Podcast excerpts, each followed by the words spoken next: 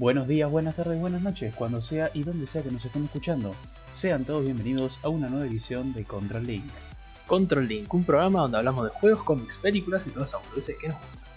El episodio de hoy es de estrenos y retrasos. Tenemos una noticia muy buena sobre el Campeonato Mundial de League of Legends, un vistazo a los estrenos de Netflix en el mes de agosto y unos teasers sobre el próximo personaje del Battle Royale Apex Legends. En nuestro lado B, vamos a tomar bandos en una de las preguntas más controversiales de estos tiempos. Con tantos juegos multiplayer, ¿se acerca la muerte de los single players? Pero antes de empezar te voy a contar algo de nuestros amigos de PreSF estampados. Videojuegos, cómics, cine, series, rol o tu diseño personalizado, PreSF lo hace para vos. Búscalos en su Instagram arroba presfgeekok.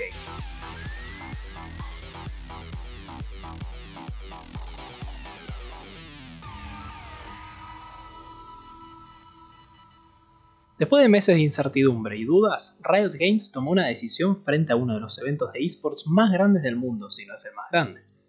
El Campeonato Mundial de League of Legends 2020 va a celebrarse. Inicialmente el plan era que las distintas fases se jugaran en diferentes ciudades de China, pero dada la situación decidieron tomar las medidas necesarias y respetar la totalidad de la competencia en la ciudad de Shanghai. La duda que nos da vueltas todavía es, ¿habrá público presencial o será únicamente digital? En las próximas semanas nos vamos a enterar, pero hasta entonces nos ponemos muy contentos y disfrutamos de esta noticia. Hay mundial.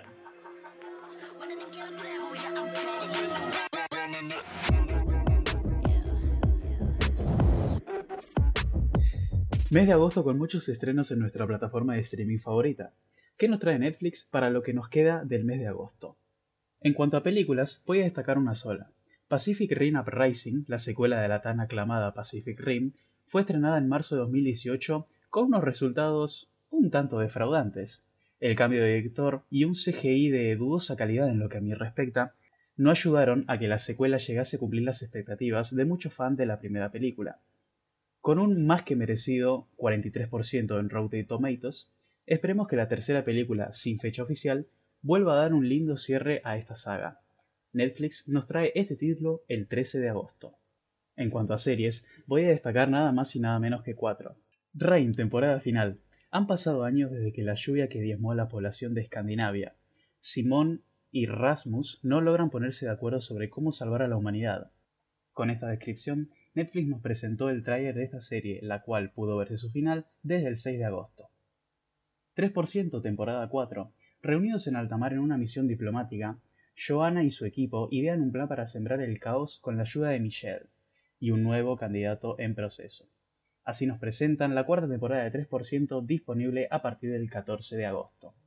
El robo del siglo miniserie, Colombia 1994. Una banda de ladrones planea el mayor robo del país, un golpe al Banco de la República de Valledupar, inspirada en hechos reales y disponible a partir del 14 de agosto. Quiero decir algo personal, que es que me comí un tremendo baiteo porque pensé que iba a ser una serie del robo del siglo, el tan famoso asalto Robo al Santander Río. al Santander Río, sí, de Acasuso. Pero bueno, ¿algún día veremos una serie basada en el hecho argentino? Nunca lo sabremos. Y lo mejor para el final. Lucifer temporada 5 parte 1. Nuestro diablo favorito vuelve al mundo de los vivos con una esperanza de enmendar las cosas con Chloe. La temporada 4 de la serie culminó de manera espectacular, y personalmente me impacté un poco cuando anunciaron la quinta temporada, no sé si para bien o para mal. Sin embargo, la primera parte de la temporada 5 estará disponible a partir del 21 de agosto.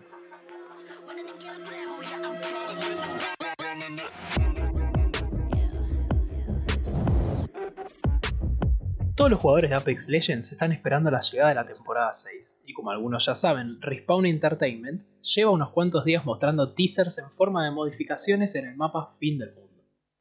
Hasta el momento, el último de estos teasers se mostró en forma de una frase encriptada de Bangalore, pero ahora alguien encontró en uno de los carteles de Hammond Robotics restos de graffiti, y eso se puede relacionar directamente con Rampart.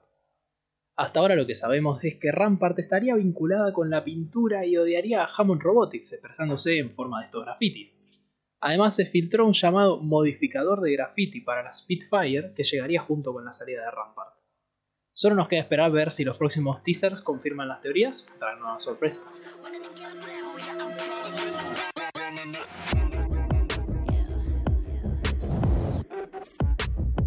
Y ahora pasando a nuestro lado B, como anunciamos previamente, vamos a estar con una de las preguntas más difíciles para este tiempo, que es, si tenemos tantos juegos multiplayer nuevos, ¿vale la pena seguir teniendo juegos single players o se acerca la parte de su muerte? ¿Qué pensás? Yo creo que, a ver, los single player ocupan un lugar en nuestro corazón de cada uno de los que alguna vez jugamos de chicos, yo creo. Los single player claramente no podés compararlos porque están orientados a cosas diferentes.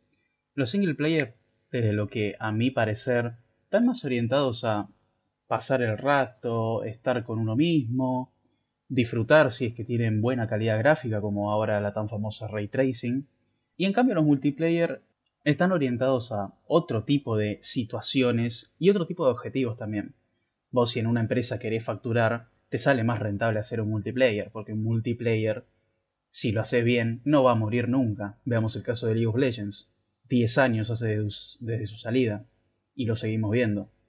Eso es verdad, los juegos multiplayer para las empresas les salen muy bien y lo bueno que tiene es que la comunidad también ayuda a este soporte. A lo que fuera un juego single player release de 2008, digamos, el juego salía, vos comprabas el disco y ya está.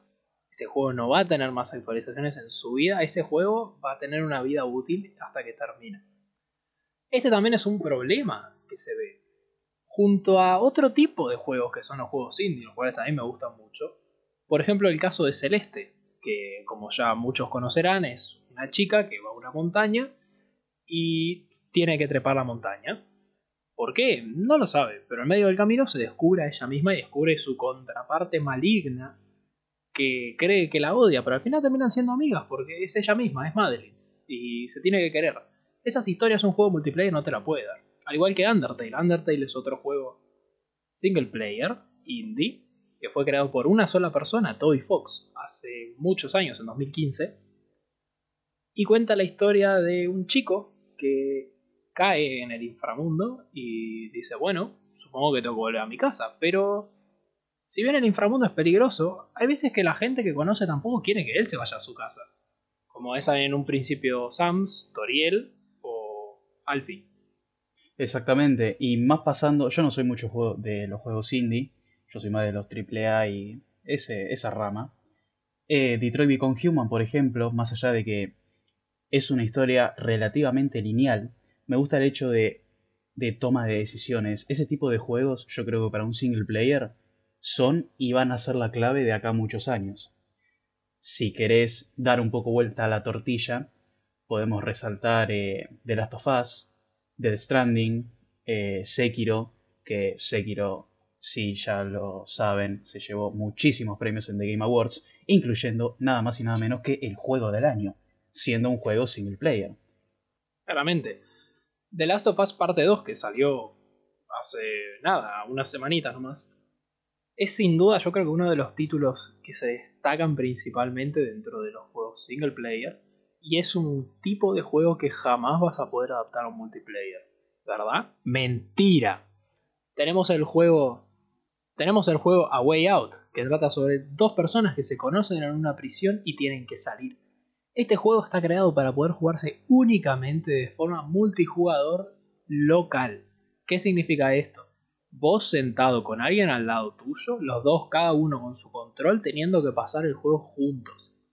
A Way Out se trata sobre esta historia de estilo single player que tiene del jugador relacionándose con el ambiente y con una historia pero también se tiene que relacionar con el otro jugador, porque tienen que trabajar en equipo para lograr escapar de esta prisión, subir por conductos, abrir rejas. Yo te quería destacar eso, o sea, A Way Out es el viejo cooperativo, el viejo pantalla dividida que todos alguna vez jugamos, con amigos, primos, familia. Es eso adaptado a los tiempos de hoy en día, si vamos al caso. Por eso yo digo que los juegos single player están enfocados en otra cosa y cada uno lo va a disfrutar de manera distinta. Ahora, si vamos a los juegos multiplayer masivos, como por ejemplo vos mencionabas League of Legends, yo voy a agregar el caso de Fortnite y Counter-Strike Global Offensive. Son juegos que son sostenibles a lo largo del tiempo. ¿Por qué? Por lo que mencionaba antes, lo único que tenés que hacer es preguntarle a la comunidad qué es lo que creen que tendrían que hacer. Sin ir más lejos, tenés el ejemplo también de World of Warcraft, que es, si no me equivoco yo, el MMO más grande del mundo y más conocido por tantísimos años que lleva.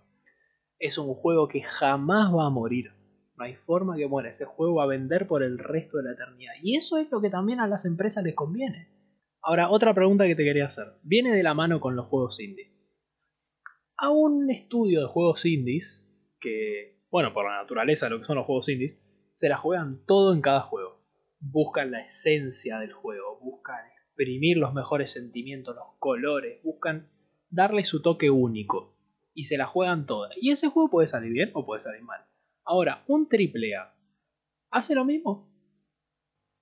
Partamos del hecho que un AAA está bancado por empresas de muy alto calibre. Entonces, vos detrás de esa empresa, ponele, tenés un equipo narrativo de la san puta que va a decir, hagámoslo así que a la gente le va a gustar. Puede salir bien como le puede salir mal. No voy a nombrar ejemplos porque no me acuerdo ninguno. Pero... No Man's Sky. Ahí está, No Man's Sky. Dijeron, oh sí, tenemos algoritmos super ultimátum que tenemos 4 trillones de planetas diferentes. ¿Y dónde está no Man's, no Man's Sky? que alguno me conteste. Si alguno lo sigue jugando, bien ahí. Pero, ¿hasta qué punto es disfrutable un juego bancado por una buena empresa? Yo creo que los juegos indie, por más de que no los juegue yo, tienen esa esencia, esa esencia de decir, un grupo de personas dejó todo en este juego. Y en algunos casos sale mucho mejor que por una super empresa. No sé qué pensás vos. Totalmente. O sea, yo tengo el ejemplo, creo que no lo mencioné todavía en este podcast, pero vos te lo conté 50.000 veces. El juego Coffee Talk a mí es un juego que me encanta, me vuelve loco, lo seguí desde que vi la primer demo en Steam allá en 2017 y recién en enero de este año salió oficialmente el juego. Y por más que a mí me llamaron para hacer la beta en diciembre, este año lo volví a comprar porque dije este juego lo vale. lo llamaron para hacer la beta.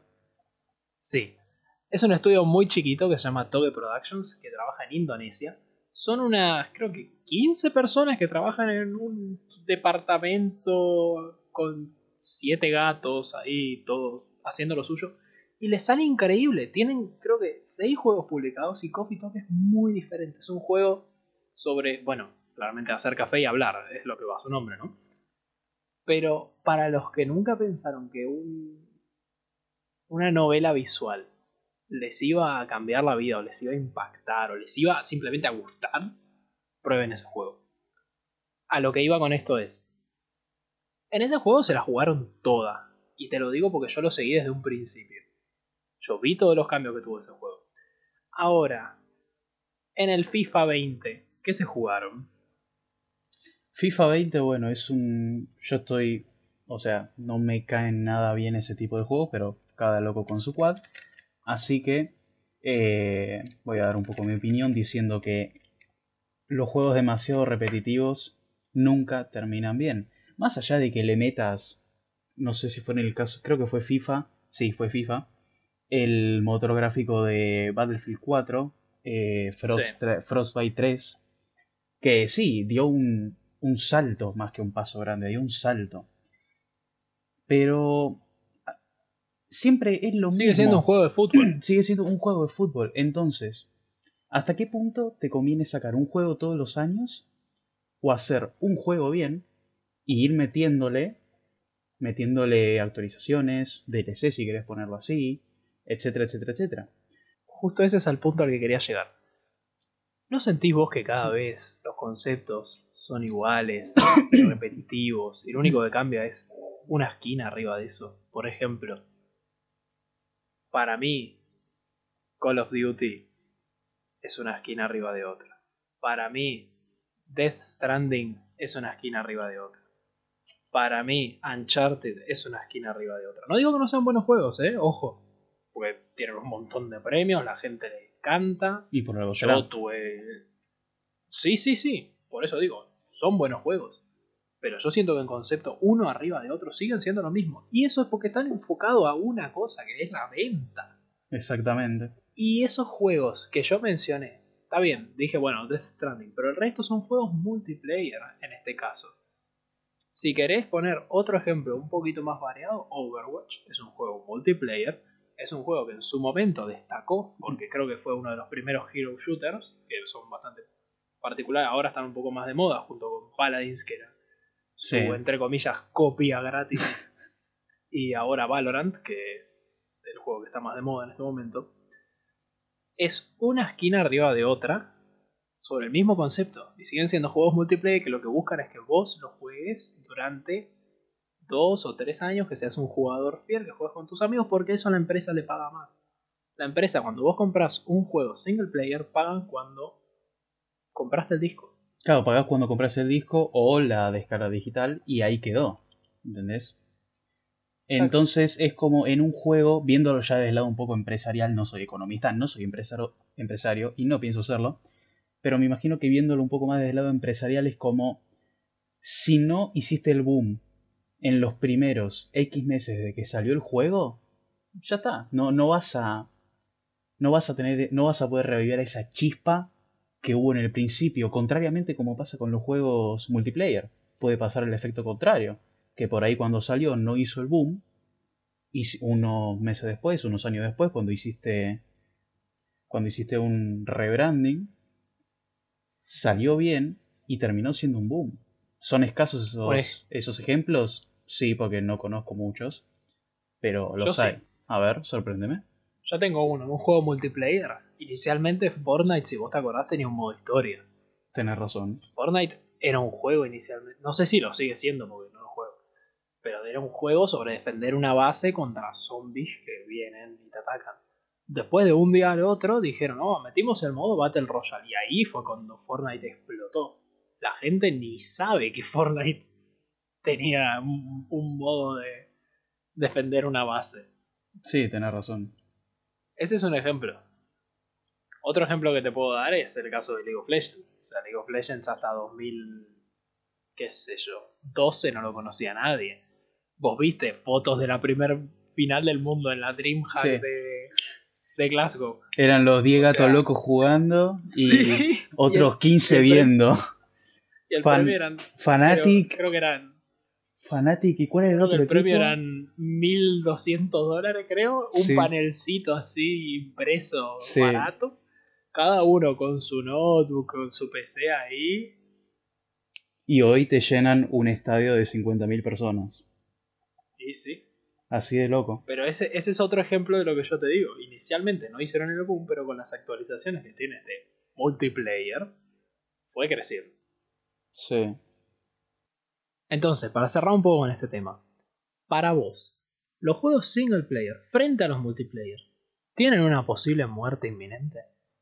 Yo creo que los single player, al igual que muchas cosas, no van a morir.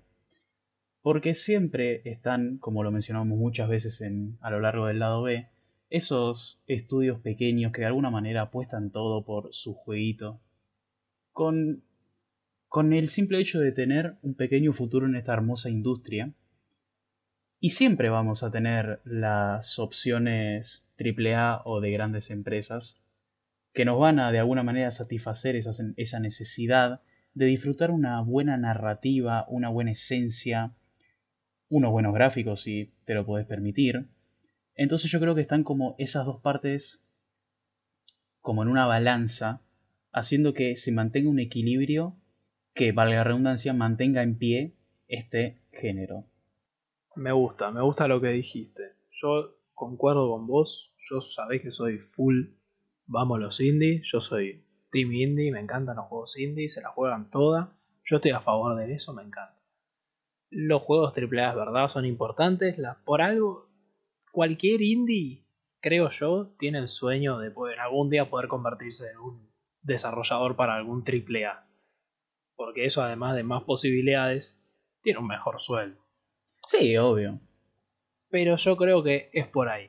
Los juegos single player tienen todas mis fichas y más aún tienen todas mis fichas los estudios indie. Siempre. ¿Te gustó la reflexión que hice? Eh? Me encantó. Y bueno, sin mucho más que agregar, le damos las gracias por escuchar el programa de hoy. Pueden seguirnos en nuestro Instagram, arroba Duty, donde publicamos noticias de manera regular que no salen en el programa. Además, realizamos encuestas de manera periódica para saber qué opinan de las novedades de este hermoso universo. Si vienen desde Instagram, no se olviden de dejar el follow al podcast para ayudarnos a seguir creciendo. También pueden suscribirse al canal de YouTube, donde subimos el podcast, y además un poco de contenido variado. Todo esto y más abajo en la descripción. Y sin mucho más que agregar, les agradecemos por escuchar. Y hasta la próxima. Chao, chao.